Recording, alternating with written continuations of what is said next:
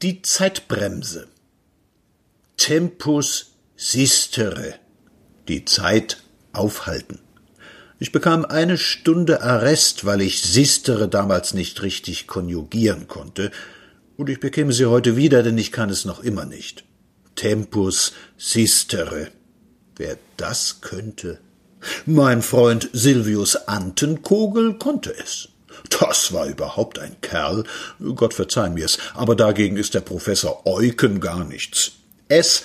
Antenkogel wurde uns dahin gerafft am 29. Februar 1923. Er starb an zu schnell und in maßlosen Quantitäten hinabgeschlungener Hamburger Sülze. Doch das nebenher. Wenn Antenkogel mir, wie auch diesmal, eine unfrankierte Postkarte schrieb, wusste ich schon immer, was die Glocke geschlagen hatte. Auf der Karte stand nur das eine Wort Komm. Weiter nichts. In jener undeutlichen, krakeligen Schrift, die erst den wahren Gelehrten ausmacht. Ich wusste genug, ließ meine Rossschlechterei Rossschlechterei sein, packte das Nötigste zusammen und setzte mich auf die Bahn. Antenkogel wohnte in Verneuchen. Wie man dahin kommt, ist eine Sache für sich. Ich fuhr hin. Sein Schlösschen, in dem er experimentierte, lag ein wenig außerhalb der Stadt. Ein hübsches Villerchen in einem jener Stile, von denen sich manche Leute ihr ganzes Leben lang ernähren. Ich verstehe nichts davon, aber es war ein hübsches Häuschen. Ein kleiner, verschwiegener Fuchsbau im Grünen eines majestätisch rauschenden Parks. Die Hausdame ließ mich ablegen, Antenkugel war zurzeit unverheiratet, und geleitete mich in das Empfangszimmer.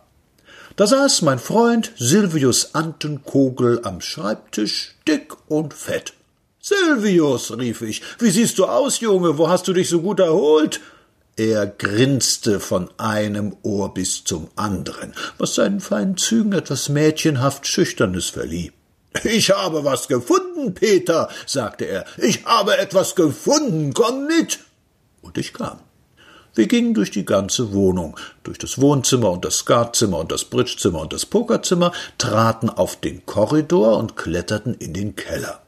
Hier pflegte Silvius mit seinen Apparaten zu hantieren, tief unter der Erde. Der Keller war ausgehöhlt und vertieft worden, und kein Mensch durfte ihn stören. Dröhnend fiel die schwere Tür ins Schloss.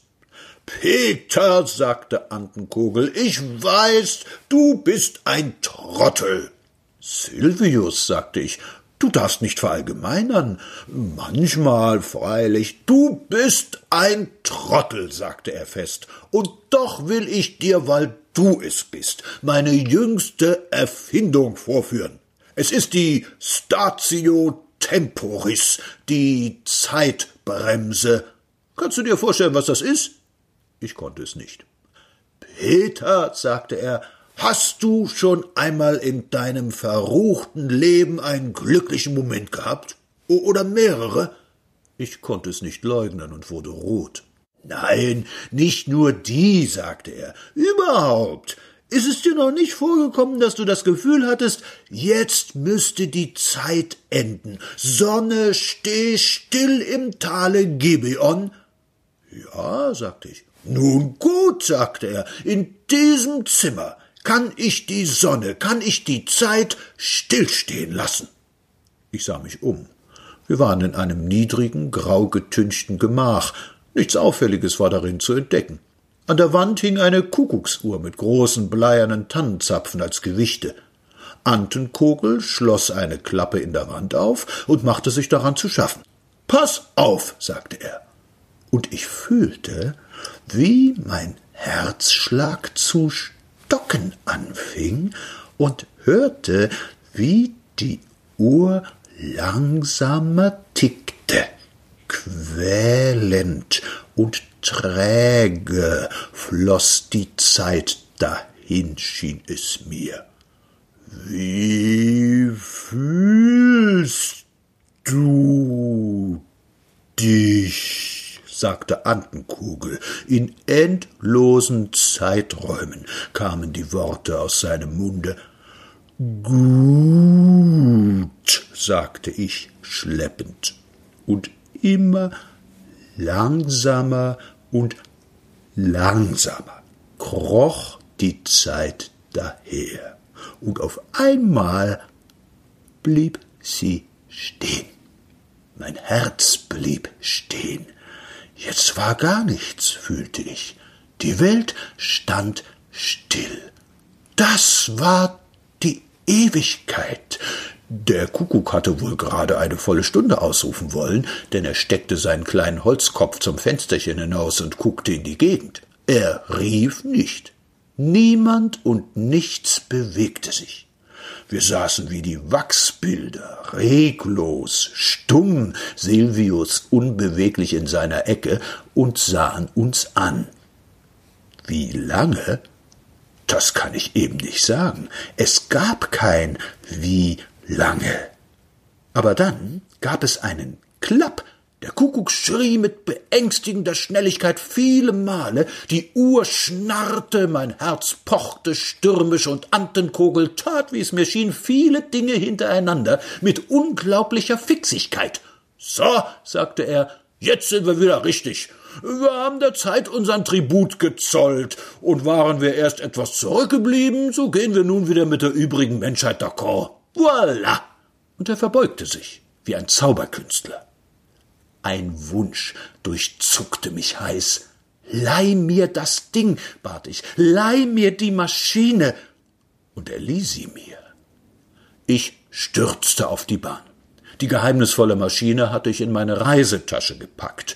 Da lag sie mit dem Griff nach oben und ich brauchte nur zu ziehen. Ach, würde ich ziehen? Das Zügelchen der Kleinbahn fuhr ab und ich dachte und spintisierte und träumte. Ich würde an dem Griff ziehen, wenn ich wieder einmal wegen Vergehens gegen Paragraph 146 Absatz 2 der republikanischen Verordnung über den Handel mit Pferdefleisch angeklagt war und stehe vor meinen Richtern. Vor mir der Rechtsanwalt Rothspon, bekleidet mit einem koketten Seidenmützchen und redend, wie einer redet, der ein anständiges Honorar bekommen hat fassungslos, an allen Gliedern zitternd und gänzlich ermattet, sprechen die Richter mich frei. Ah, ist das ein schöner Moment, den heißt's auskosten. Ich werde am Griff ziehen. Ich werde ziehen, wenn ich am Traualtar mit Adelgunden stehe meine Frackbrust ist gestärkt, der Organist spielt eine schöne fromme Weise, und der Prediger fügt unsere Hände zusammen, und seine Bäffchen zittern leise. Und ich weiß noch nichts von den Regentropfen, die in eine junge Ehe fallen können, weiß noch nichts von einem Dienstmädchenkrach, einer angebrannten Mahlzeit und einem verheulten Frauenantlitz.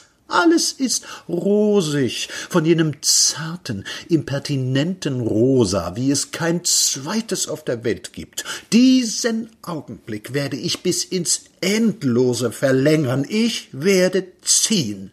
Am Griff werde ich ziehen, wenn ich leicht angeschwipst zu Füßen meiner angebeteten Auguste sitze. Sie hält eine leere Sektflasche auf dem Schoß, deren Hals sie angelegentlich streichelt, ihre Augen glitzern, und sie erzählt fantastische Geschichten aus Amerika, die alle nicht wahr, aber alle ungeheuer amüsant sind. Morgen ist ein grauer Arbeitstag.